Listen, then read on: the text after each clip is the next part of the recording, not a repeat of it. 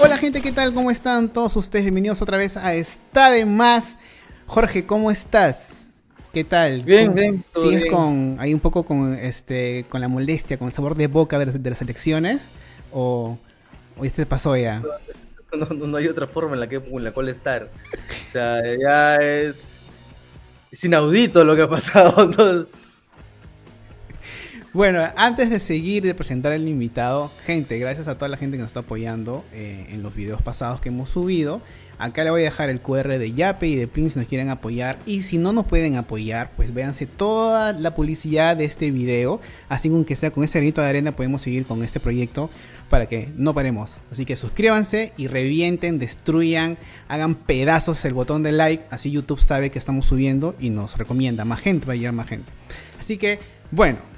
Hoy día tenemos un invitado muy chévere, alguien que quiero invitar hace mucho tiempo, pero por cosas, por trabajo, por y porque, no sé, pandemia, esperaba tenerlo en persona, estaba aguantando ahí, pero ya hay set, así que estamos ya desde casa, más tranquilos. Y bueno, ese era Joanis, más conocido como Joa. Un aplauso en el estudio. Gracias por estar acá, Joa. ¿Cómo estás? ¿Cómo estás? Gracias, gracias. No, yo estoy súper bien. Gracias por la invitación, gracias por la introducción. Y sí, yo, yo, o sea, yo en verdad tenía intención de, de cuando nos juntemos, porque lo hemos hablado antes pandemia. Es más, creo que nos conocimos la semana previa a que cierren todo. Claro, porque eh, no sé si la gente que sigue al Cholomena, Cholomena hizo un video casi una semana antes o la semana de la pandemia hubo cuarentena de la hamburguesa, justo, eh, la hamburguesa de 300 soles y Cholo nos invitó a nosotros, a Jorge, Jorge también estuvo ahí, eh, gente de Sonámbulos, y yo también fui invitado. Y si ven el video, yo estoy comiendo y también está yo ahí. Entonces ahí los conocimos y le dije, oh, tengo un podcast. Me dijo, ya, me pasas la voz. Obviamente, tal cual fue con Spencer y muchos invitados que dije, ya, entonces te paso la voz. Y yo esperanzaba de que pase la pandemia, que sea en persona.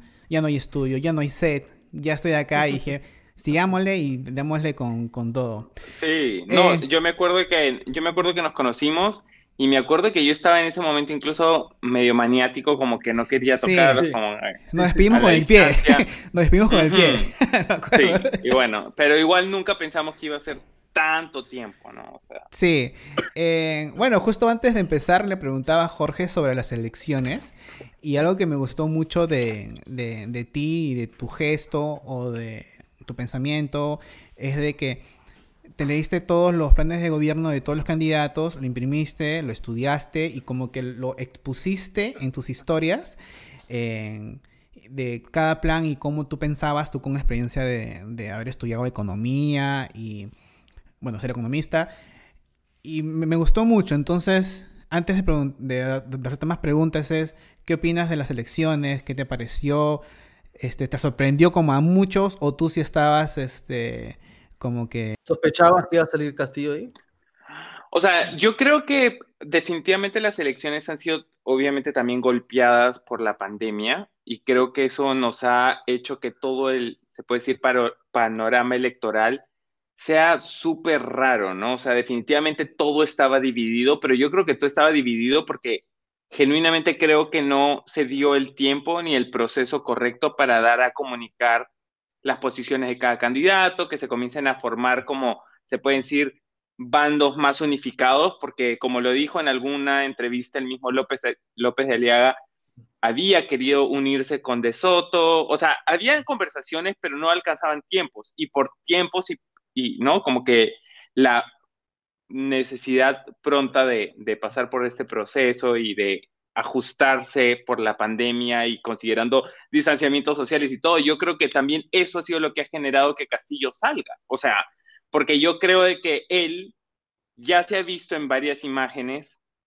que él no ha respetado el distanciamiento social, entonces obviamente creo que se ha metido entre los palos, eh, tratando de, de agarrar la, el, o sea, el Perú fuera de Lima. Al, al, público, dice, a la gente de que lo que las encuestas no llegaban, a la gente de que otros candidatos no podían. Bueno, y ya salió. Eh, sí. Y, mi siguiente pregunta eh, era de que, o sea, tú que mostraste de que estás, que, que te involucraste en, en, como quien dice, en una opinión política, ¿Crees que es importante que otros influencers, que hagan contenido o gente pública también se dé a conocer? ¿Qué, cuál es tu pensamiento sobre eso? Sí, o sea, yo creo que la política es algo que es una obligación de todas las personas, o sea, medianamente no conocidas, conocidas. Creo que es un tema súper importante porque es, eh, es tu derecho como persona, ¿no? Expresar tu posición. Y obviamente también es importante tomar e informar a personas que de pronto no tienen conocimiento o generar conversación, porque tampoco es como yo, por ejemplo, no quería, como se puede decir, decirles voten por tal, lo que que practiquen un poco esa dinámica que les provoque entrar y ver cuál es el plan de gobierno, que por lo menos entiendan que un plan de gobierno es como súper extenso, por eso también mencionaba cuántas hojas son y, y, que hay un sitio donde puedes descargarlo y de pronto con esta acción que yo hice por mis historias, hacer que personas digan, oye, y si me meto a ver de pronto, ¿no? Así no lo leas todo, o sea, por lo menos creo que es fomentar más conciencia y creo también que es importante tener expresar tu opinión, obviamente con responsabilidad y con respeto, ¿no?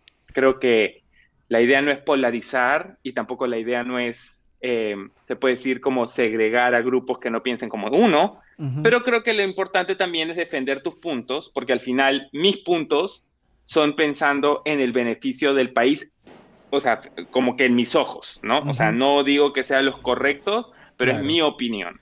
Claro, pero hubo gente que te, que te escribió diciendo, oye, que no te metas en estas cosas, que no es tu, que no es tu rubro, tú dedícate a hacer, porque por ejemplo, eh, el, Toby, el comediante el Toby, eh, él posteó historias o comentarios o posts eh, y la gente se le fue encima. Y la gente dice, gracias por hacer esto para, para, para dejarla seguirte. ¿Te tocó ese tipo de gente que te dijo, yo no te sigo por eso?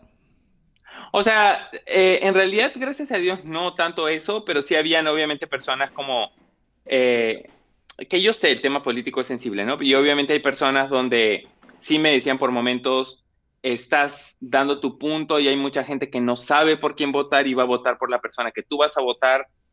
Y, o, o de pronto ten cuidado porque puedes estar como que influenciando a otros votantes y lo que fuese. Y para mí, en realidad, que era la respuesta que le di a todas las personas que pudieron haberme escrito algo similar, es que yo genuinamente trato a mi comunidad como si fuese mi familia y mis amigos. Y definitivamente frente a mis amigos y mi familia, hubiese dicho lo que dije en mis historias. O sea, si les hubiese, me hubiese gustado activar pensamientos en ellos, como lo hice con mi familia, ¿no? Como mi mamá, por ejemplo, yo quiero votar, por dar un ejemplo, ¿no? por Keiko y yo era como, ¿revisaste el plan de negocio? Como que el plan de negocio, no, el plan de gobierno, perdón, el plan de gobierno y era, no, pero siento no sé qué, entonces decía como, pero mira, tiene esto, tiene esto, sería bueno que igual lo veas porque es una variable importante dentro de todas las variables a tomar en consideración. Entonces creo que, que es importante también... Eh, arriesgar, se puede decir, por los principios y valores que uno tiene. Y es un poco lo que yo hice, ¿no? O sea, al final sentí en mi corazón que era lo correcto y es por eso que lo hice. Ah, qué paja. Bueno, no, o sea, está bien. Eh, me gustó mucho ese, eh, esa forma de pensar y, tomarte trabajo de hacer. Eran como no sé cuántas historias. ya sé, es que lo que pasa es que el proceso completo me demoró como cinco horas, creo. O sea, sinceramente se me hizo súper largo. Eh, el proceso y obviamente yo traté de encontrar, por eso digo, ¿no? Como en mi opinión, eh, lo que era más, como que resaltaba y reconocer, porque por ejemplo, yo no quería votar por Verónica Mendoza, pero sí reconocí que su plan de, plan de gobierno, sigo hablando como en empresa, plan de gobierno estaba bien, como se puede decir, como era robusto, o sea, tenía ideas desarrolladas. Por más que yo no las comparta, reconocí que su plan de gobierno estaba bien armado, ¿no? Entonces creo que mi intención no era como desacreditar a las personas que no piensan como yo, sino era como que simplemente como meterme en ese mundo y es lo que hice. Ahora, también fue por el hecho de que tú haber estudiado economía, lo has dicho en muchos videos, en, otras entrevistas. ¿Qué tan complicado fue para ti aprender todo el, el mundo audiovisual, porque prácticamente al convertirte en youtuber o creador de contenido, ya no, o sea, el plan económico o, los planes de negocio es como que no hay mismo, sino es un poco más adelante cuando agarras un poco más de público y ya las marcas te buscan o viceversa. Pero ¿cómo fue el hecho de, ver, de, ir a, de ser como un corporativo? a meterte al mundo audiovisual. En el modo técnico, ¿ah? no, no. Sí, sí, sí. No, o sea, para mí el modo técnico fue súper como complicado. O sea, no voy a negar, porque en el mundo corporativo yo también, por más que veía creación de contenido, yo no era el que veía la parte técnica de la creación de contenido. O sea, veía la parte más como creativa, dirección creativa, y en todo caso, eh, el tema de cómo eso se relaciona con la marca que yo trabajaba, ¿no? O sea, en la que estaba trabajando. Pero ya cuando salgo a ser creador independiente, ya me choco con eh, luces, cámara, programas de edición, eh, trabajar también con un equipo que yo ya estoy formando y manejando y tengo que ver también como cronogramas, planificación, eh, guiones y un poco encontrar también mi, mi, punto intermedio, ¿no? Porque no podía tener guiones como los manejaba en la empresa en la que trabajaba, porque ahí éramos como 30 personas viendo un proyecto. Entonces tenía que encontrar como que un guion que sea lo, lo, justo para lo que necesitamos, ¿no? Como un equipo de cuatro personas. Ahora, cuando tú eras, este, tú trabajas en la agencia Sison, o, eras en la parte... Eh, marca, marca, marca Sison. Pero estás en, en, el marketing. ustedes, hacían las, ustedes hacían los guiones o para, lo, para las eh, casas audiovisuales o cómo era? Lo trabajábamos, sí. El proceso es nosotros desarrollábamos un brief y nosotros le hacíamos el brief a la agencia creativa y la agencia creativa nos proponía acciones y contenido en digital, principalmente, porque Sison se manejaba en digital. Entonces, por ejemplo, nos propusieron hacer una serie web. Esta serie web nosotros veíamos la idea creativa y de ahí el desarrollo. Por ejemplo, yo vi con la agencia ya guiones de la serie web, construcción de personajes. O sea, yo recuerdo que me, me decían, así va a ser este personaje. Yo no siento que este personaje se pega mucho a esto, como que hay que crear una diferenciación más aquí, como que de pronto que sea de otra edad, que como que siento que a este personaje le falta historia, como que por qué es así, o de pronto cae mal, hay que hacerlo que caiga un poco mejor, porque puede caer muy chinchoso. Entonces, como que cosas así era el tipo de feedback que yo daba, pero yo no era como, y vestuario igual, ¿no? Armando el vestuario y yo era como, siento que sí es coherente, no es coherente con lo que me han presentado.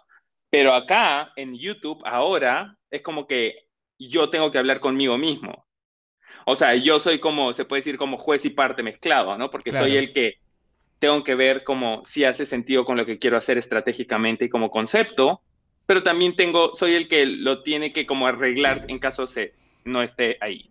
Pero, o sea, pero tú sí sabías, o sea, cuando estabas en, haciendo marketing en, en Bellcorp, eh, o Sison en este caso, o, ambos, tú sí sabías hacer un, o sea, eh, cuando ya dejaste de trabajar ahí, ya sabías cómo era un guion o tú descubriste cómo era un verdadero guion, porque nosotros, eh, como trabajamos en una productora y agarramos y trabajamos con, con agencias, ellos dicen, acá está el guion y es un prácticamente un blog de notas que no tiene, ah, una, estructura. Es un buen punto.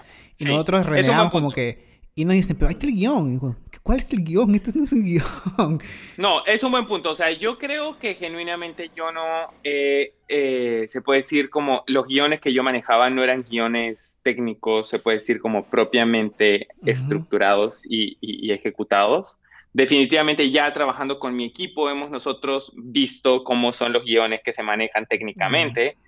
Y de ahí yo encontrar un punto. En realidad yo me he inventado un punto entre un guion, y, o sea, un guion propiamente dicho y también como lo que yo conocía como guion y lo que yo siento que podemos obviar dentro de un guion para poder agilizar el proceso, ¿no? Entonces hemos llegado a un híbrido porque, porque creo que es importante sí tener una estructura, pero también tener agilidad y poder tener un, un o sea, un ambiente para poder improvisar, porque es parte de mi estilo de contenido, ¿no? claro, claro. Ahora, tú, tú empezaste con YouTube en el 2016, ¿verdad? 2017. 2000, sí, sí, sí, sí. 2016. O sea, 2000, diciembre, 20 de diciembre de 2015. O sea, ah, fue justo para... casi por... ¿Quién, fue, ¿Quién fue el primer youtuber peruano con el que tú conociste o hiciste colaboración? Porque yo, yo conocí, o te conocí con el video que hiciste con Ezra, cuando bailaban mm. con la cámara, con, perdón, con la música clásica. Ya sé. ¿Y con él fue el primer youtuber o antes de, de Ezra tuviste contacto con otros youtubers o alguien la comunidad? Sí, yo tuve, eh, yo trabajé, o sea, se puede decir como que yo me tuve un acercamiento. El primer youtuber con el que me acerqué fue con Luis Arredondo, en realidad. Luis Arredondo, que sé que ahora está en México, pero en realidad por mi, mi profesor de baile, era el coreógrafo de un video que él estaba haciendo, y como que nos presentó, y nos llevamos bien, y, y bueno, hicimos ahí una colaboración. Eh, en ese momento, donde mi canal era súper chico y su canal era súper grande, entonces para mí fue como, fue una bonita experiencia porque, o sea, era como la primera vez. Igual yo siempre era como que medio, como tenía un montón de miedo con relacionarme con creadores, ¿no? Porque he visto de lejos que eso puede ser un arma de doble filo, como que dependiendo, o sea, puede ser una buena relación, puede no ser tan buena, ¿no? Entonces, pero todo salió bien, todo salió bien. Y de ahí fue con Ezra entonces. De ahí fue con Ezra, sí, porque de hecho Luis conocía a Bucano y a Ezra y mm. Luis me dio que me los presentó porque Luis cuando hizo el Roast Yourself, su Roast Yourself, me pidió hacerlo en mi casa. Ah, ok. Eh, sus tomas, de hecho todas las tomas que grabó en su Roast o sea, o gran parte son en mi casa, en distintos espacios en mi casa. Y acá vino Ezra y Bucano. Ah, ok. De, hecho, también, de hecho, también vino a mi casa Bruno Acme y tal, personas que yo no conocía.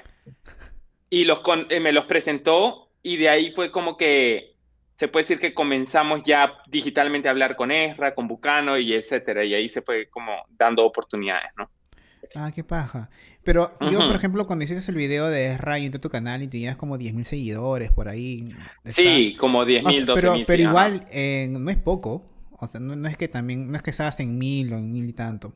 Ya tenías ahí un público que te miraba. Eh, no, sí, y es, y, es, y es, algo igual que yo siempre le agradecería a Ezra y a todas las personas que han estado en el, en el proceso porque reconocían el esfuerzo de mi, de mi, que le ponía mi contenido igual se relacionaban conmigo sabiendo que yo era un canal pequeño, ¿no? Porque igual, lamentablemente, hay este pensamiento en donde vales tanto como tantos seguidores y vistas tienes. Sí.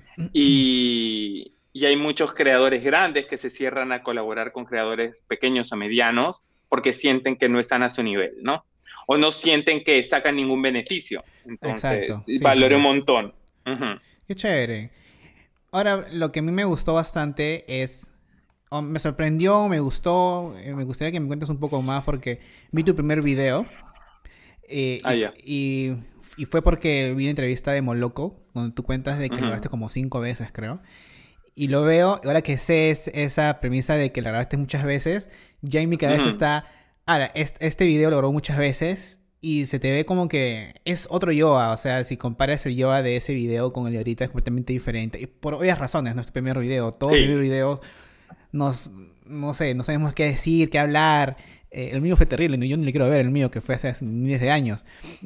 Pero me sorprendió mucho que al, que al final te pusiste bien emotivo, hasta lloraste. Y me sorprendió de que nunca había visto a ningún youtuber de que su primer video se sienta tan como que liberado, tan libre, tan... Es lo que yo, yo, este, lo que yo presiento cuando vi el video, lo que me hizo sentir de que sentías como que, uff, lo que, lo que pasa es que, sí, lo que pasa es que de alguna manera para mí lanzar mi, o sea, grabar mi primer video o en general que sea el comienzo de algo que no sabía qué era, pero sabía que era lo que tenía que hacer, eh, fue súper como liberador eh, y fue un montón de emociones y un montón de recuerdos de muchas cosas que he pasado en mi vida que se estaban como que uniendo en ese momento y, creo que se me desbordaron las emociones en ese momento en especial, porque estamos hablando de que yo soy una persona que siempre se ha sentido eh, menos que el resto. O sea, sin sonar dramático, siempre me he sentido menos porque la sociedad me encasilló en una, en una, en una sección como que si no eres como todos, como que hay algo mal en ti. Entonces yo siempre sentía de que hay algo mal en mí, hay algo mal en mí, hay algo mal en mí, no me gusta cómo hablo, no me gusta cómo me muevo, no me gusta qué soy. Entonces, eso como que entró demasiado en mí, en mi cabeza, en mi corazón, en todo. Entonces, ya en el tiempo, con el paso de los años, terapia y viviendo en mi vida, fui limpiando un poco esas voces y comenzando a ser más yo. Y para mí, ese gran salto de hablarle a la cámara y hablarle al mundo, porque al final era la primera vez que yo le hablara a quién sabe quién, de lo que sentía y lo que quería lograr y hacer, creo que eso fue como un momento que me pegó. Claro, y, es, chévere porque lo, mantení, lo, mantuviste en el video, porque si yo hubiera sido esa persona de que lloro en primer video, yo no lo, yo en, la, edición lo cortaría. Y diría, no, es muy punto para que la gente vea de que, pero es de puta madre que has hecho eso, de verdad, este, inspira a que hacer contenido es una liberación, es, es, es algo para expresarte como quieres. Y me he dado cuenta de que muchos creadores de contenido, incluyéndome a mí, empezamos a hacer YouTube como medio de liberación, como medio de, expresar y decir, si, si no puedo ser cantante, actor, director, lo que sea, pues tengo mi cámara y mi cámara en ese entonces era asquerosa, era de baja calidad, blanco y negro lo hacía porque tenía algo raro ese entonces que hacía todo en blanco y negro. Claro, querías hacerlo. Pero era una liberación, era como que estaba en un momento feo de mi vida, descubrí YouTube y me cambió la vida. A ti también, obviamente, que después has contado eh, de, trabajaste eh, de, economista y marketing y ahora eres youtuber. Pero es paja, me, gustó mucho ese video y lo que la gente pudiera verlo. O sea, y, hasta gente que hasta ahorita lo ve porque entré otra vez al video hoy día y la gente, y, el comentario decía, alguien 2021, o sea, la gente aún sigue en ese video. No, igual, igual para mí eh, hacer, yo tomé súper claro la decisión de que si me abría al mundo, o sea, un mundo desconocido, porque al final para mí YouTube era un mundo desconocido, porque era como que chocarme con un montón de personas, no sabía exactamente qué significaba abrirle tu vida o abrir tus sentimientos y pensamientos con el mundo. Entonces yo la decisión que sí tomé fue, voy a hacerlo con buena intención, voy a hacerlo como honesto, o sea, no voy a como que mentir, armar, fingir, como que, ¿no? Porque eso en ninguna relación se construye con mentiras. Entonces dije, para construir una relación voy a ser honesto, voy a tener buenas intenciones y nada. O sea, obviamente voy a ser humilde porque al final creo que es, eso sí está como que lo tengo súper metido en mi ADN por mi familia, mi familia es así. Entonces, con esas, se puede decir, con esos principios básicos, es como que arranqué toda mi experiencia. Y cuando lloré y vi en edición eso, dije como que eso es solo lo que soy. O sea, soy sensible, soy emocional y me siento así. Entonces dije como que tiene que ir, ¿no? ¿Cómo fue que te, animas a hacer el, primer video, ese primer video? Yo, yo justo me, o sea, yo justo me acuerdo que me acababa de pintar el pelo verde. Y sinceramente, ese proceso para mí fue un proceso que me cambió la vida por completo. O sea, yo nunca pensé que el color de tu pelo podría cambiarte tanto emocionalmente. Para mí fue como romper un montón de paradigmas sociales que tenía encima, como soy economista, un economista con pelo verde, como que, ¿qué es eso? ¿No? Entonces, y encima un economista de pelo verde que trabaja en una corporación multinacional y tiene un puesto importante. Entonces era como que, ¿cómo, ¿dónde encuadra eso? Entonces para mí, procesarlo también me costó. O sea, no voy a negar que lo hice y de ahí me vi al espejo y ahí caminaba en la calle y miraba el piso, o sea, me sentía menos. Y acostumbrarme a sentirme una persona normal, con pelo verde como soy, fue un proceso que sí me ayudó muchísimo a, se puede decir, a limpiarme, desintoxicarme y a sanar un montón de cosas, ¿no? A subir la autoestima. Sí, porque en ese momento como comencé a mandar toda la mierda, como que dije, o sea, sinceramente, qué mierda la gente, o sea, qué mierda la sociedad que ni siquiera, o sea, como, ¿por qué tendría yo que sentirme menos por el color de mi pelo o por las cosas que me gustan? Si no le estoy haciendo daño a nadie? Como que, ¿por qué tendría que sentirme mal, no? O sea, sería diferente que estuviese agrediendo a alguien, ok, siéntate mal porque le has hecho daño a una persona. Claro, y eso fue a los 26 años, ¿verdad? ¿26, 27 años? 26, 26, sí. Eso fue a los 26. Claro, y, o sea, y esa edad, mucha gente ya había, eh, podría haber descubierto este tipo de cosas, pero tú lo descubriste solo o hubo alguien que te apoyó, alguien que te, que te... No, yo lo descubrí, yo lo descubrí solo y en realidad fue netamente sentirme como, se puede decir, no contento con lo que tenía en mi vida, ¿no? O sea, fueron un montón de vacíos, momentos eh, en los cuales no entendía las cosas que estaban pasando con mis emociones, con como que es que pasó un momento donde yo tenía, se lo juro, o sea, sé que parece chistoso, pero, o sea, sé que parece como una anécdota, no, hay, bueno, hay una frase así, pero bueno, ya, sé que parece chistoso, pero sí, correcto, parece chiste, pero es anécdota, o sea, yo se lo juro, o sea, y lo voy a hablar así de claro, o sea, yo, tenía un,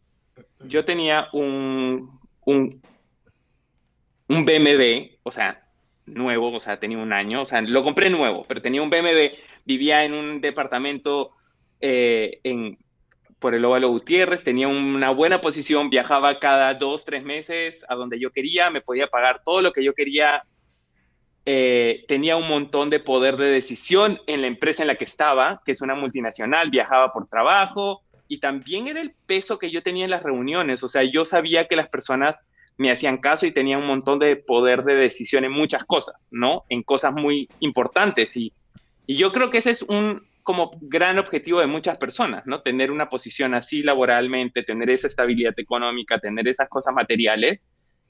Y lo tenía, pero en la noche me provocaba llorar de, de, la soledad, de la... Se puede decir de lo no contento que estaba conmigo, con lo que yo era, ¿no? Entonces, obviamente pasé por un proceso de terapia con psicólogos y tratar de encontrar, de hecho comencé un proceso de logoterapia que es como la, la se puede decir como el, el, se puede decir que es como la rama de psicología que se enfoca en entender el propósito de la vida de las personas. Entonces, yo trabajé muchísimo en encontrar el propósito de mi vida y en ese proceso es que comienzo a limpiarme de todo lo que estaba haciendo, que lo hacía más por lo que la sociedad establecía, más que porque realmente era lo que yo tenía que hacer. Y, y, una cosa llevó a otra y comencé a quitar esas cosas. Y dije como que, ok, como que o sea, no necesito, eh, o sea, el carro realmente lo necesito, o sea, me hace feliz, como que vivir, o sea, trabajar de, de, 8 a, a 8, porque más o menos eran como mis horarios en esta empresa, este, me da, o sea, parcialmente, porque, o sea, sí me gustaba la parte creativa y todo, ¿no? Pero decía como que no es lo único. Entonces comencé a buscar cosas que me complementen y me llenen. Y ahí fue cuando dije, ok, creo que tengo que trascender y creo que tengo que llevar algo más positivo todas las cosas que me han pasado en mi vida y ahí es donde YouTube entró como un sitio de catarsis y sanación y ayuda a los demás, porque sentía que habían personas que podían sentirse como yo me sentía, ¿no? Esa era un poco la idea. Pero, pero, o sea, pero no es que te arrepientes de haber estudiado economía, o, sí una parte tuya no, no, no. Otra cosa. Ok. No, no me arrepiento. O sea, yo creo que todo te. Yo creo que siempre he pensado que todo pasa por algo. Creo mucho en Dios y creo mucho en, en que todos cumplimos un propósito en esta vida. Por más que muchos no estén contentos con el propósito que tienen, ¿no? Porque hay muchos que como que dicen, ah, me gustaría ser así, no me gusta lo que tengo, no me gusta lo que hago, no o sea, como que no me gustan las oportunidades que tengo, no sé, no, es, es parte, creo yo, del proceso de seguir creciendo y aprendiendo como persona, ¿no? Y, y para mí, yo sentía que tenía que encontrar ese propósito y economía, una cosa me llevó a otra, me llevó a otra, me llevó a otra y me llevó a los 26 años estar en terapia para cuestionarme la razón de ser de mi vida y, y una cosa llevó a otra, YouTube y ahora estoy donde estoy, pero fue como que realmente un montón de esfuerzo en aprender mucho de mí, como realmente entenderme, conocerme y tratar de encontrar algo constructivo con mi vida, ¿no? ¿Qué puedo construir para hacer algo mejor? Creo que también es, también es aprender a quererse uno mismo, que es algo que muchas, muchas personas no, no sienten que es necesario hacer eso hasta que de verdad se dan cuenta, oye, de verdad tengo que aprender a quererme y aprender a estar solo. Y a mí también pasó un tiempo de que yo descubrí de que yo sí podía, aprendí a estar solo, que ya podía estar solo en, mi cuarto, eh, en mi casa, sin necesidad de sentirme como que mal, ¿no? Entonces, pero qué chévere. De, claro, Qué chévere de que hayas superado eso y, y ahora te va increíble. Bueno, lo, lo, que yo percibo de tu canal y de que y te veo en los ánimos y te veo eh, haciendo contenido bravazo. Y es uno de los canales que a mí más me gustan aquí en Perú. Es uno de los, canales de que siempre digo, has, como que mandado a, otro nivel el contenido de Perú. Porque era ya un poco, antes de que tú salgas con esas ideas o ese contenido, era casi, casi lo mismo. Entonces es paja tener a alguien en Perú de que haga ese contenido bravazo. Y aparte tu público no solo de Perú, sino también es en México, ¿verdad? Y en otros países. Sí, sí. O sea, igual la mayoría es Perú, igual, pero, pero sí están en otras partes también. Ahora, una cosa que es súper importante lo que tú dices es que, o sea, yo me siento súper contento con lo que hemos ido logrando con mi equipo. O sea, definitivamente ser economista y estar como liderando un equipo audiovisual no es fácil, no ha sido fácil. Eh, definitivamente también construir algo que no es como copiando a alguien es también difícil porque, o sea, mucho más fácil es como copiar y, tener una fórmula y aplicar una fórmula o tener una referencia y, copiar la referencia. Entonces, para mí, como este placer de, de, ok, puedo tener esta idea, pero ¿cómo la hago como mía, mía? ¿No? Entonces, eso y como también cómo nos empujamos a hacer, a sorprender más. Eh, lamentablemente la pandemia nos limitó muchísimo porque el plan que teníamos nosotros era totalmente distinto pero nos hemos tratado de ajustar lo más que hemos podido y siempre tratamos de hacer las cosas cada vez mejor. Nos golpeamos un montón, o sea, nos golpeamos un montón y hay un montón de cosas que yo eh, también a veces me, me, me, frustro, ¿no? Porque a veces siento que digo, ah, como que quiero hacer este contenido y con los distanciamientos sociales, con no poder viajar con facilidad, con no poder juntarse. Mi canal era mucho de gente era mucho de mi interacción con otras personas que no conozco o que conozco medianamente. Entonces, al sacarme a las personas, sí ha sido un poco raro, ¿no? Para mí encontrar como un punto donde puedo sentirme libre estando medio limitado y atado, ¿no? Entonces, estoy en ese proceso. Claro, igual la pandemia a todos, me incluyo, nos ha obligado a reinventarnos y, justo ahora que hablas de, del formato y de cómo hacer tus propias ideas, ahora comparando tu canal de antes de, no sé cómo podría decirlo, antes de los 20.000 suscriptores o cuando hacías esa que se llamaba House of Yoa, ¿verdad? En tu canal.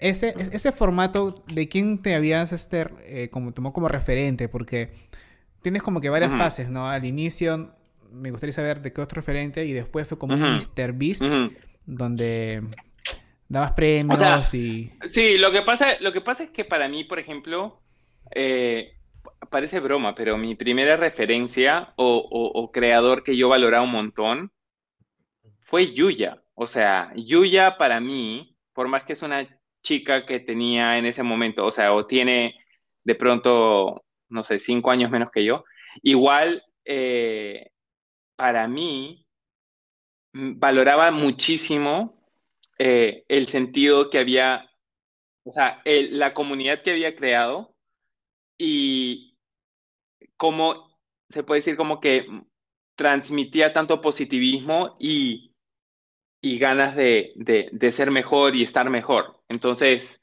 eso para mí fue una gran influencia y una gran inspiración porque sí, me dio pie a decir, ok, no existe como un youtuber hombre eh, que tiene ese, se puede decir como que espíritu positivo, alegre y medio un poco raro también, eh, que quiera mejorar.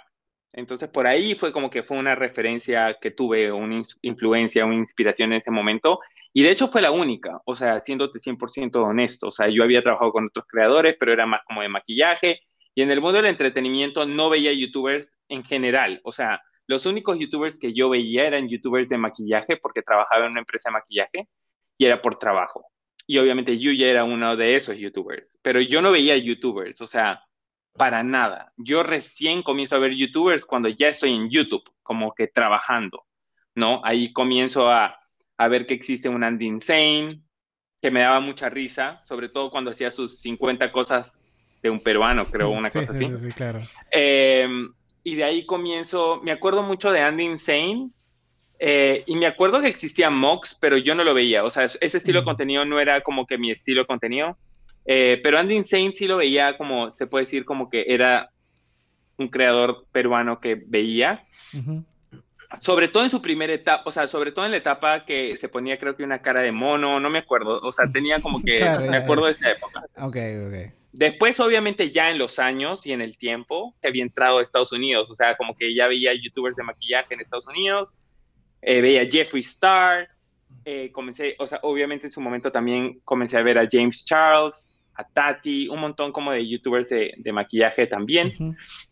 Y de ahí una cosa llevó a otra, apareció Shane Dawson, apareció Luisito Comunica, apareció Mr. Beast, dentro obviamente de creadores que creaban contenido eh, altamente relevante para una masa grande de gente. Entonces, obviamente, comencé a, a, decir, ok, como que la parte de entretenimiento es una parte que me gusta un montón y quiero comenzar a, a, crear cosas como entretenidas, ¿no?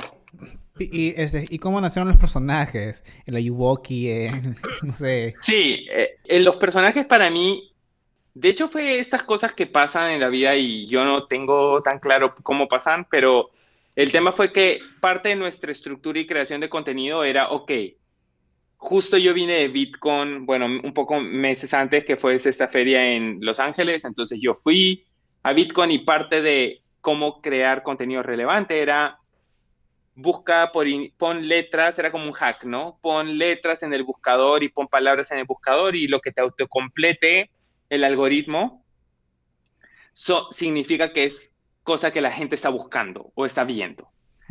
Entonces, yo tenía esta práctica con mi equipo que una vez al mes, cuando teníamos este proceso de ideación, eh, cada uno abría YouTube de distinto país, me acuerdo que era México, España, Perú, y cada uno eh, comenzaba con, ya, pongamos la letra A y veamos qué sale, ¿no?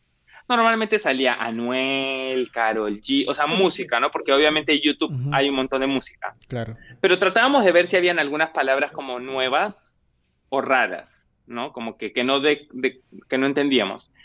Y una vez, dentro de estas experiencias, ponemos la letra A y sale Ayuwoki como primero. Y de ahí yo dije, ¿qué es Ayuwoki? Y me acuerdo que Javier, creo, de mi equipo, me dice, Dross ha subido un video de la Yuwoki, una cosa así. Y de ahí seguimos viendo letras y llega la letra eh, E y sale el Ayuwoki. Y yo dije, como que ya me pareció demasiado raro. Me pareció demasiado raro que en varios países aparezca esta palabra que nunca había aparecido y yo dije, tengo que ver el video de Dross. Y de hecho mi equipo me dijo, no, graba un video reaccionando a ese video. Y yo le dije como, no me gustan los videos de reacción. O sea, no, no, como que no. Eh, quiero verlo y de pronto, no sé, se me ocurre hacer algo con Ayuwoki.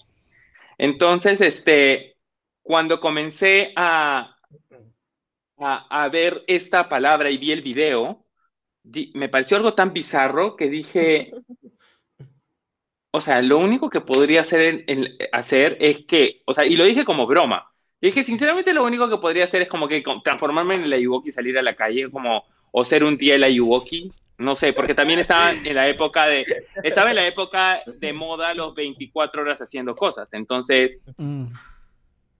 no sé, o si, incluso los de siendo por un día, entonces dije, de pronto hago el Ayuwoki siendo el Ayuwoki por un día, no sé, algo así.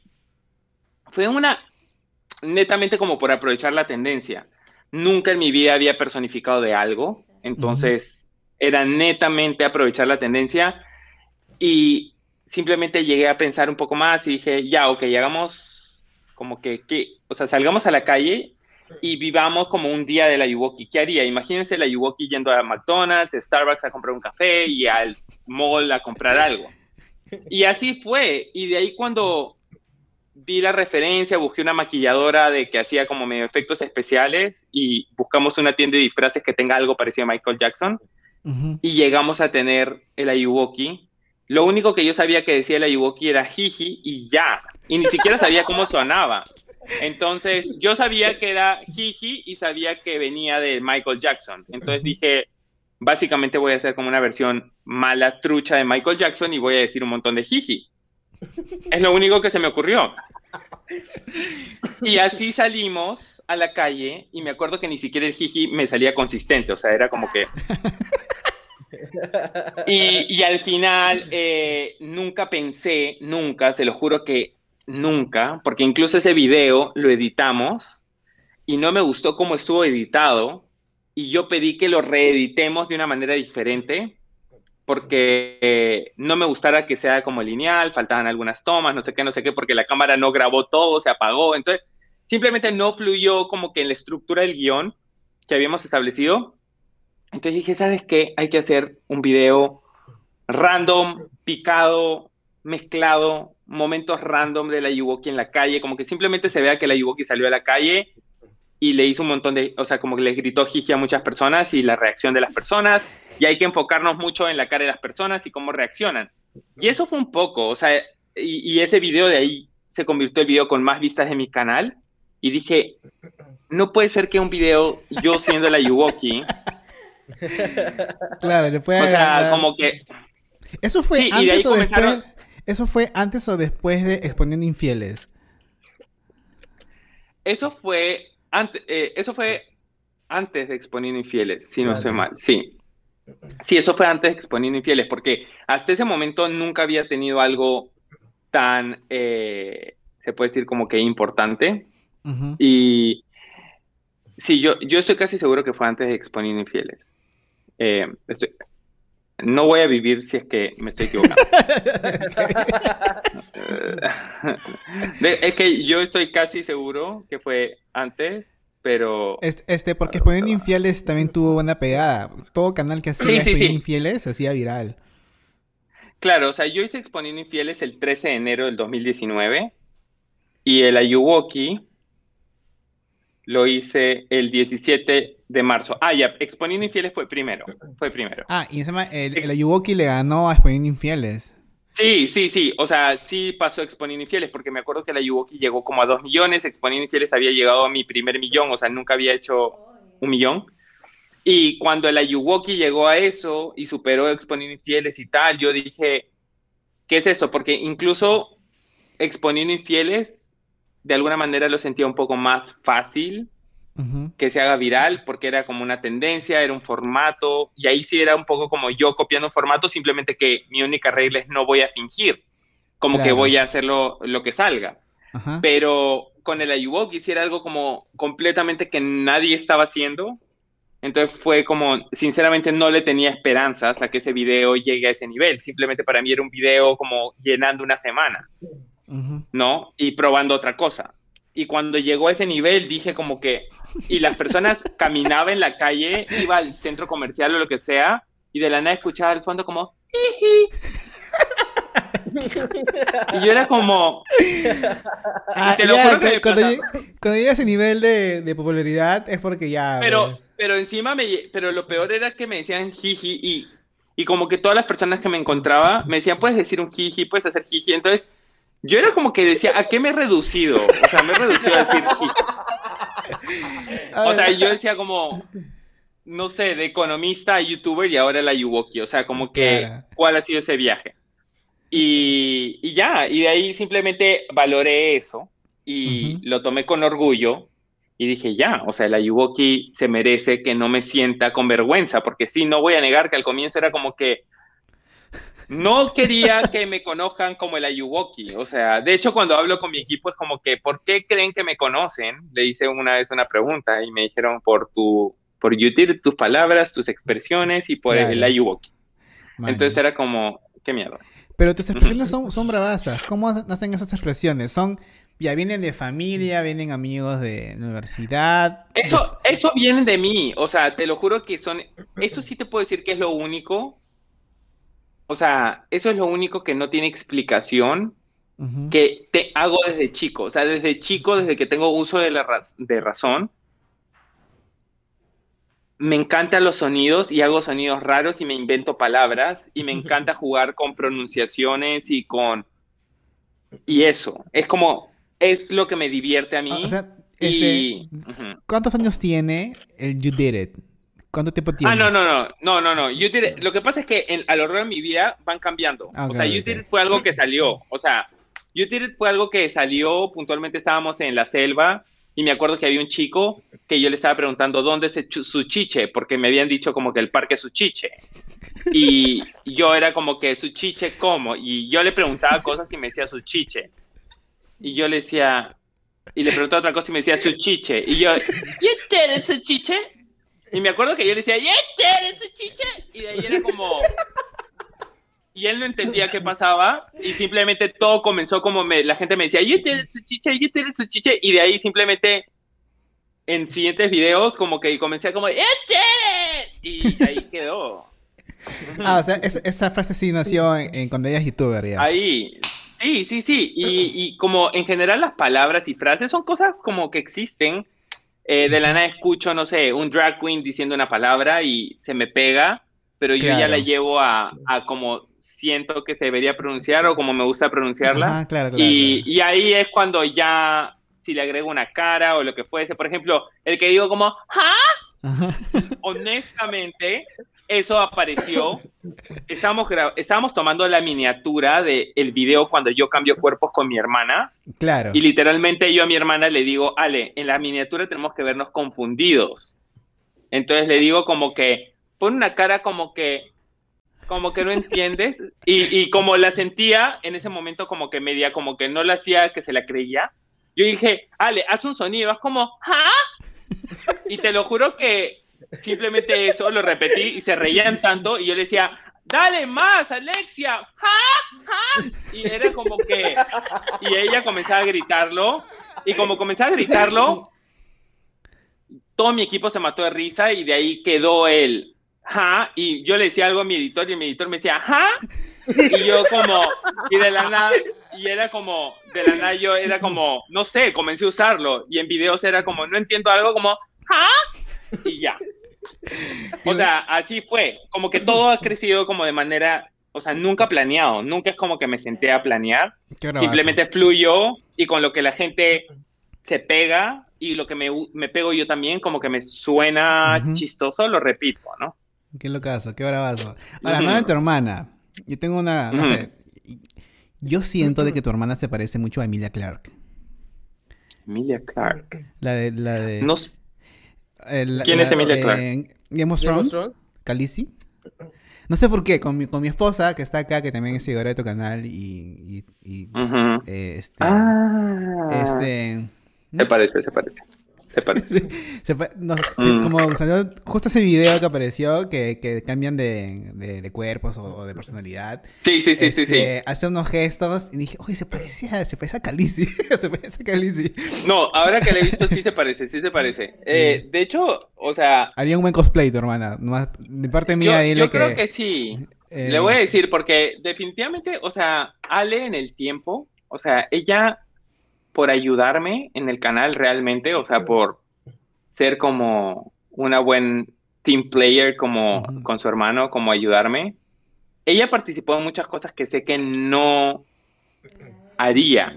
Claro, sí, sí, me imagino. Y de la nada, como que ella se pone en un papel como que, ok, lo voy a ayudar y voy a hacer esto, porque ya. Y obviamente disfruta, ¿no? O sea, se, se divierte, pero. Pero eso también, ha- o sea, es parte como que lo que me gusta del canal es como que sí siento que no solo yo crezco y evoluciono mentalmente y como persona, sino también siento que mi equipo de trabajo, mi hermana eh, y mi entorno Tu como familia, que tus papás. van, van sol- sí, van soltándose y van liberándose también de estos paradigmas de no hago esto porque me veo tonto y como que la sociedad no valora a la gente que se ve tonta, ¿no? Entonces, como que poco a poco todos nos hemos estado sacudiendo de eso y seguimos en el proceso. Claro, lo que también me, en épocas de cuarentena, cuando cocinabas, me, gustaba mucho el trato con, la chica que está en tu casa, que los, que los ayuda. Que también... Erika, Erika. Erika. nunca de risa como también ella trataba de decir las frases. E, esa época creo de que eh, los seguidores, eh, me incluyo también mi esposa, eh, vimos cómo con tus papás, este, cómo participaban en los videos, decían las frases. Creo que eso, es chévere. Eso, es, fue, fue una época, creo que se, que se notó de que tú hacías contenido. Y hasta se escuchaba el audio de Brandon en la edición que él mandaba. Ya sé, ya sé. Sí. Este, ahora, ahora justo que dices que los editores o tu equipo, eh, tu equipo es Brandon, está Javier y está Maite. Maite ¿Cómo, conoces a ellos? ¿Cuál fue el orden de...? Porque son, son personajes de tu canal ahora ellos. Sí, el, el, orden fue Brandon, Javier y Maite en ese orden. Cada uno justo tiene más o menos un año de separación entre que entró uno y el otro. Brandon entró eh, primero y él ya este año cumple cuatro años trabajando conmigo eh, y Javier cumple tres y Maite cumple dos. Em, definitivamente todos los tres fueron un proceso normal de hacer reclutamiento, CVs, entrevistas, hacer match, donde yo encontré un match de energía eh, profesional, o sea, lo que en realidad sus trabajos hablaron por ellos, o sea, las cosas que como que su portafolio y lo que habían hecho, donde Brandon, por ejemplo, vi, o sea, todos los tres me transmitieron demasiado transparencia, buena onda, eh, se veían correctos y se veían como trabajadores, ¿no? Como, eh, como un espíritu, como, como dispuestos. Claro. Y, por ejemplo, Brandon me parecía que era demasiado, era un enfermo de la mente en las cosas que hacía. Y yo dije como, me encanta, porque así soy yo. Entonces, o sea, yo no exactamente en el mismo estilo, pero sí en la misma frecuencia de que estamos locos. Entonces dije, me va a entender mejor que nadie mis sonidos, mis gritos y mis cosas y lo que fuese, mis ideas y que si me invento esto y lo que fuese, ¿no? Entonces, sentía que nos íbamos a complementar bien en ese aspecto. Eh, y bueno, con Javier y Maite igual en, en, su trabajo sentían que tenían mucho potencial, porque mi, mi, intención siempre fue tener un equipo que vaya creciendo conmigo, ¿no? Entonces, y que tengan mucha flexibilidad y mucha apertura a no necesariamente quiero hacer con yo a lo que yo quiero, sino quiero ayudarlo a él a llevar este proyecto más allá, mientras yo de manera independiente voy aprendiendo y creciendo, ¿no?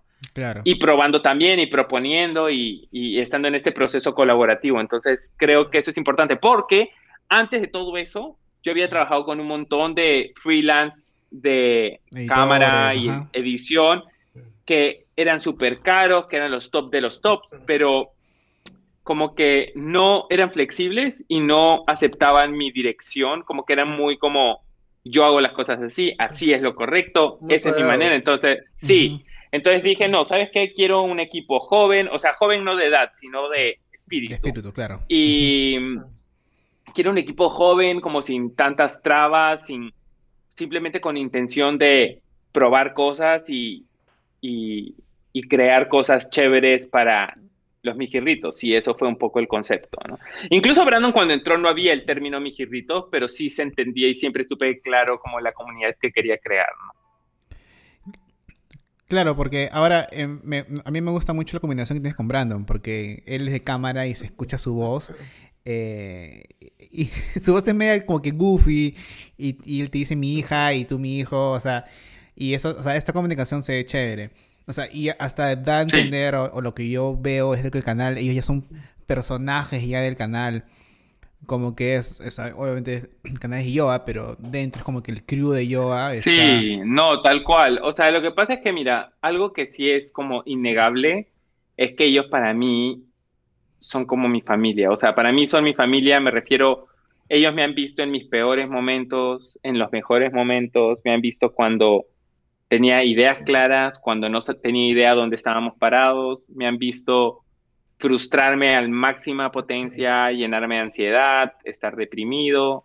Me han visto en todos los niveles y en todas las formas y me han acompañado y me han ayudado y han sido como el equipo que me apoyó en esos momentos. Hemos tenido proyectos que han sido de amanecidas tras amanecidas, tras amanecidas, tras amanecidas días seguidos y siempre estábamos ahí. Y eso es algo que nunca les dejaré de agradecer. Trabajen conmigo o no trabajen conmigo en el futuro porque ellos saben que yo siempre, o sea, la parte amistad, familia, eso siempre va a estar, ¿no? Ahora, estamos, seguimos avanzando y creciendo, pero, pero, y nada, como yo les digo, ¿no? Mientras, cuando estamos juntos somos mejores y cuando estamos nos sentimos bien. Entonces, siempre sí hay una parte muy importante mía de asegurarme que estén bien y, y también que, y yo sé que ellos también se aseguran bastante que yo me sienta bien entonces es como un trabajo en conjunto humano, ¿no?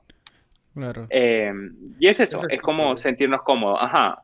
No, y, qué chévere de que se note que hay una, un compromiso al proyecto y, y llegar tú a... Me encantaría, sí, solo lo único que me encantaría, perdón que te corte, lo único que me encantaría es obviamente tener ingresos mucho más altos y grandes en el equipo, porque obviamente nuestras producciones son súper caras y los ingresos de la plataforma son nada que ver con, o sea, no tienen nada de relación con lo que se invierte.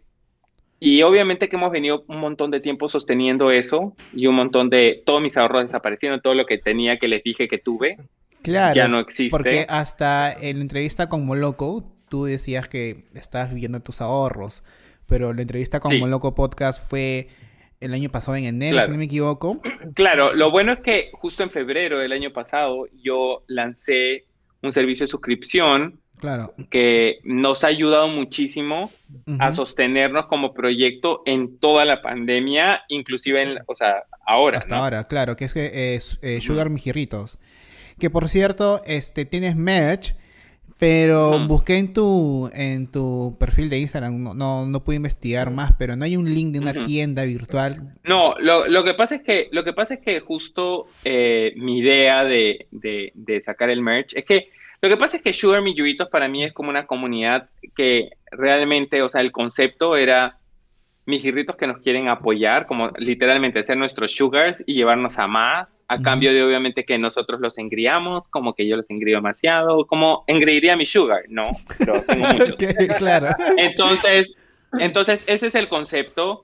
Y dentro de esos engreimientos es que tenemos un montón de cosas dentro de el espacio de Sugar Me Y merch, y para mí, y merch es algo que me piden un montón. Y en realidad una cosa llevó a otra porque teníamos un video y yo dije, oye, este polo creo que lo quisieran ellos. Entonces, ¿qué pasa si producimos una cantidad y se lo vendemos a ellos, ¿no? Como que se los damos.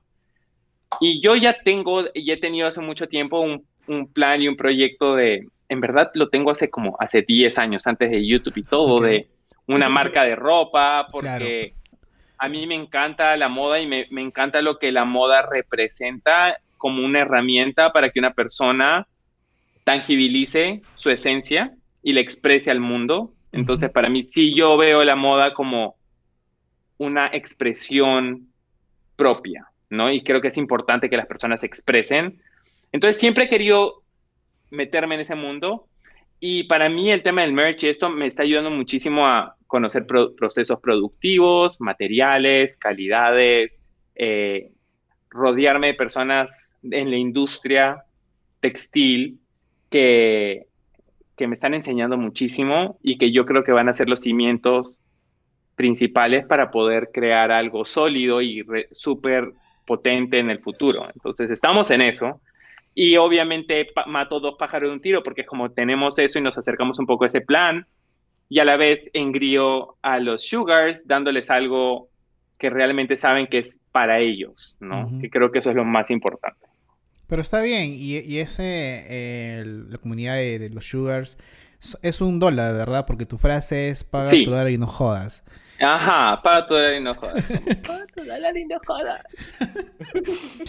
Bueno, qué paja de que en realidad este, tengas ese plan y de todas maneras, cuando acabe la pandemia o desde ahorita y ya lo estés produciendo, ¿para cuándo más o menos? O todavía está en muy, pero muy en pre preproducción, o sea, aún no está No, todavía... o sea, o sea, el- lo, lo que dije de la marca de ropa y tal, que de hecho lo, he lo estoy revelando ahorita, como no lo he hablado nunca, pero en realidad lo de la marca de ropa es algo que, que yo quiero que sea una marca que tenga un impacto social, o sea, definitivamente ya no me es suficiente simplemente algo que sea estéticamente bonito, creo que lo que quiero hacer es algo que trascienda y que, que, que realmente se sienta. Entonces, estamos construyendo eso. Eh, tengo un montón de cosas que ya hemos diseñado, tengo un montón de diseños que me emocionan demasiado y me encantaría que ya existan. Tengo un, o sea, me siento contento porque tengo personas en España, en Francia trabajando, o sea, en el proyecto, porque son personas que yo conocí ya en los, no sé, últimos seis, siete años de mi vida en distintas partes y que, bueno, están en distintas partes del mundo, pero cuando dije como tengo que hacer esto, tengo que hacerlo con esas personas, entonces gracias a Dios hay tecnología, trabajamos de manera remota un montón de cosas. Y nada, estoy contento porque tengo un montón de, creo que como haces bajo la manga, que creo que van a ser chéveres en su momento y espero que eso nos dé una base estable y sólida económica para poder seguir creciendo y desarrollando cosas aún más retadoras y relevantes, porque obviamente actualmente estamos con los sugars y todo, pero igual sigue siendo no como ganan los youtubers americanos. O sea, definitivamente no. No, claro, es por, también por el, por el CMP, Ajá. CMP, ¿no? Sí, y, sí y, es, y es lamentable porque a veces yo digo como, te lo juro por Dios que yo veo creadores americanos y digo, con tanta plata, ¿cómo no mejoran su contenido? O sea, me- o sea, Hay, hay gente en Estados Unidos de que tienen 10.000 seguidores, sus videos son de 20.000 vistas y viven solamente de YouTube. ya sé, y eso es acá es imposible. Y acá no, no hay, fo- no hay forma. A mí me encantaría ganar así. No, a- a- acá, ajá. O sea, acá honestamente, o sea, ahora que hay la pandemia, gracias a Dios, la gente está invirtiendo en YouTube y las, las tarifas están subiendo un poquito, creo, pero, pero sinceramente, o sea, que, o sea, yo siento que está tan subvalorado el trabajo de los creadores peruanos que incluso yo me molesto. O sea, yo no te miento que yo a veces hasta me peleo, no me peleo, pero me provoca pelearme con marcas porque hay esta cultura donde sienten que los creadores no valen nada. O sea, valen para promocionar, pero no vale su esfuerzo. O te dicen que vales, pero no te quieren pagar. Entonces es como raro, ¿no? Porque tú al final, yo sé de lado de marketing, porque lo he trabajado, sé perfectamente cuánto te... O sea, por darte un ejemplo, ya veo que, verdad, te lo juro que marcas trabajan con influenciadores, TikTokers, YouTubers o lo que fuese, les dan canje y tienen como de alcance 30 mil, 50 mil, 80 mil, 100 mil de alcance, ¿entiendes? Personas alcanzadas. Y eso en la vida lo lograría en sus redes sociales. Nunca. O sea, nunca. Orgánico, nunca. Y para alcanzar ese alcance comprado, relevante, les costaría muchísimo. Y es como que no, ¿entiendes? Es como aprovecharse, en mi opinión. Entonces yo muchas veces con las marcas les digo, no, gracias. Pie, o sea, no te miento. Hacemos esta campaña de 5 mil dólares. Mm, Me, me tienta porque es plata que no tengo. O sea, que Claro, eh, que lo lo podría puedes- usar. Lo puedes usar, claro. Ajá, pero también por otro lado es como, no puedo concebir que, o sea, te lo juro por Dios que me siento como una puta, porque literalmente no siento que me estoy dando el- ni a mí, Claro, ni a, mi- ni a mis amigos creadores, ni a mi equipo, ni a nadie El valor que merecen porque nos rajamos. O sea, nada es gratis y nunca, y lo que yo sí puedo decir por siempre, es que nuestro crecimiento no ha sido porque somos amigos de alguien, no ha sido porque hemos hecho un sorteos para como ganar seguidores, no ha sido que nos hemos metido en escándalo, o sea, literalmente nos ha costado, tenemos como 170 videos en mi canal y cada video ha sido todo un trabajazo, como que pensarlo, Pero, Armarlo, eh, eh, producirlo. pero hay un tema también, o sea, si sabes cómo es el mercado peruano, también no hay una manera de amoldarte al mercado peruano. Si sabes que el mercado peruano no paga así, siempre vas a decir Sí. que no, o cuál es tu... O ya no, o sea, por ejemplo, yo, yo sí he tenido, sí he tenido con algunas marcas que sí han pues, como aceptado mis términos eh, y han valorado mi trabajo como se puede decir de manera coherente. De hecho, son las marcas con las que he trabajado.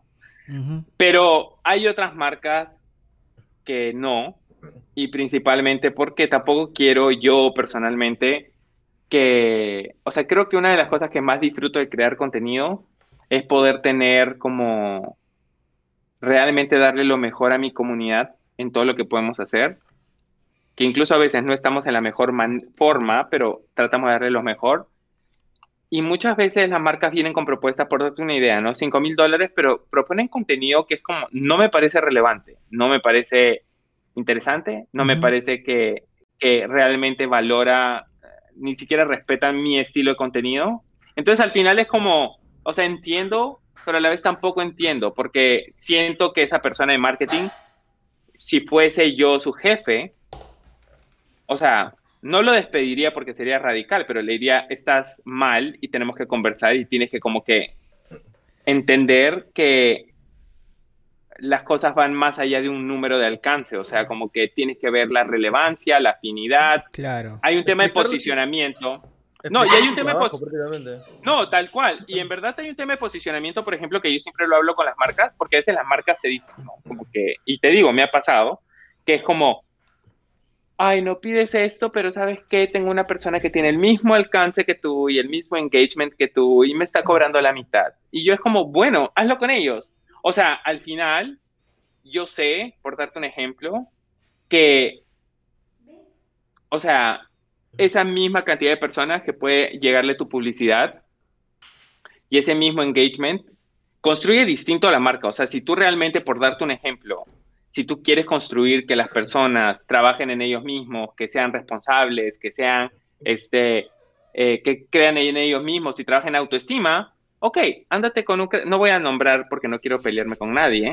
Pero a ver, anda con algún creador, anda con algún, sí, casi se me sale un nombre, anda con un creador y que, que de pronto denigra a la gente y hace todo opuesto a eso, pero tiene alcance y tiene los seguidores y tiene engagement, anda, o sea, es que eso es, y yo veo un montón de marcas promocionando sus marcas en espacios donde siento que no tienen nada de sentido su marca, Claro. pero obviamente van por el alcance, porque al final ponen una presentación a su gerente, mira, logramos 300 mil de alcance, ¿entiendes? Tanto en media, y es como, porque yo lo he hecho, pero es como, esa no es la forma.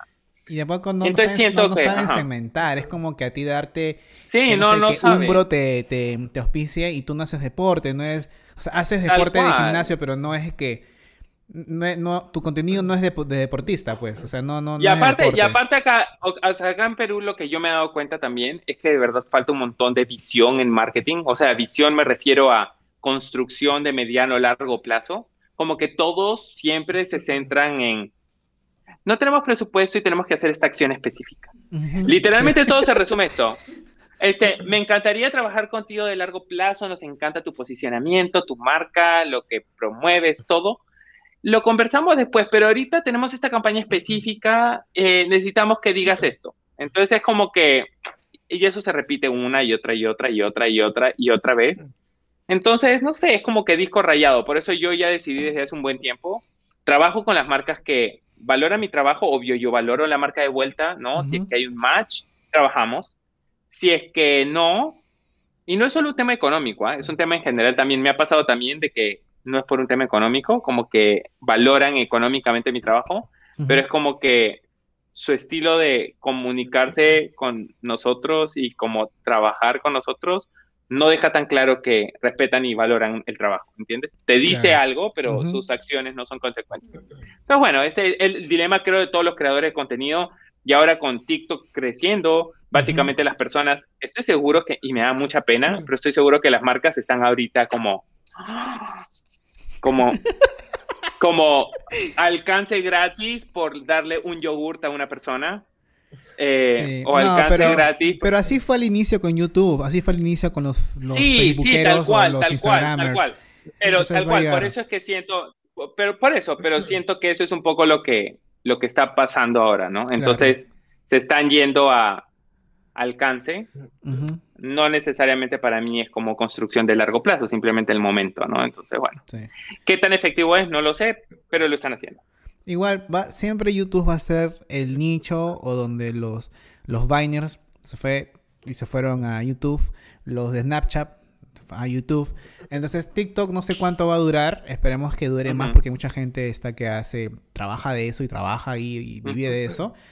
Pero siempre la mayoría va a YouTube. Entonces YouTube es como que el safe Sí, place. es que también, Entonces, sí, y este, aparte yo siento que, por ejemplo, para mí, YouTube, sí siento que lamentablemente como las personas se están enfocando mucho en TikTok actualmente, o sea, sí siento que YouTube como que ha bajado calidad en varios creadores, o sea, yo sí siento que si bien la pandemia chocó, también sé que muchos creadores están como migrando su enfoque en TikTok porque dicen como que mira todo el alcance que tengo, ¿no? Como que rápido, con menos costos de producción, menos tiempo, porque obviamente sabemos lo que hacemos YouTube, que cada video de YouTube es como que muchísimo más trabajo que obviamente Sí. hacer un TikTok de 15 o Sí. 30 segundos. Entonces sí siento que hay YouTube a veces como que lo siento con un poco de huecos, como que me encantaría que los creadores estén, porque hay un montón de creadores que no necesariamente yo soy fan de esos creadores, pero sí respeto y valoro su trabajo y siento que están como ausentes, han desaparecido y los veo en TikTok, pero es como que ¿por qué te vas de YouTube? Siento que YouTube es como Claro.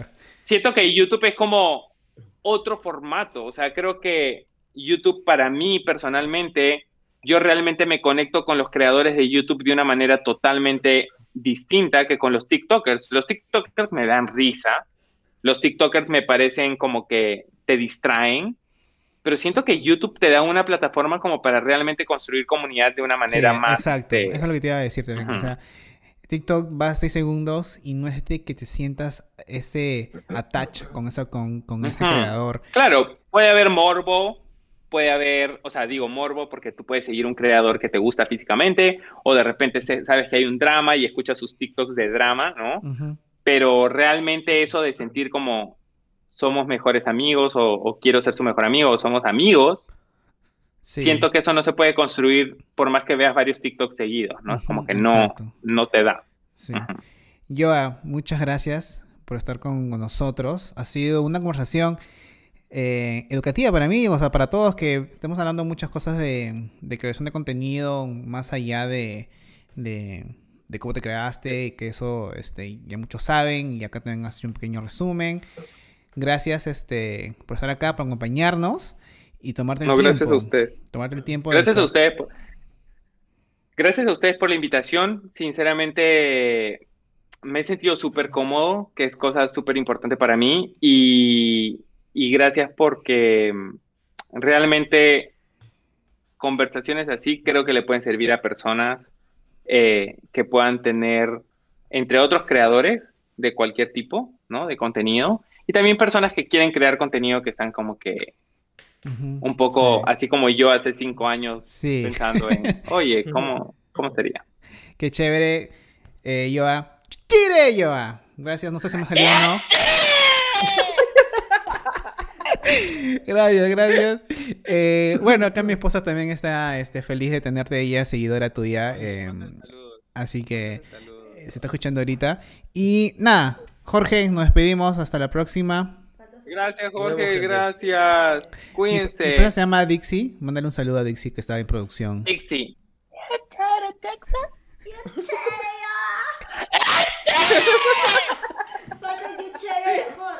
Jorge. Tienes que decirlo. Jorge. Si no, no puedo cortar a la... Jorge, tienes que decirlo. Tienes que decirlo. Ya, pero, pero el You Did It tienes que hacer así. Los pasos son los siguientes. Prepara, prepara tu dedo. Ajá, Jorge. Haz así. A ver. Tienes que hacer, a ver, así. Por amor, Jorge, por. Sí. No, mientras-. Y ahí, y de ahí haces.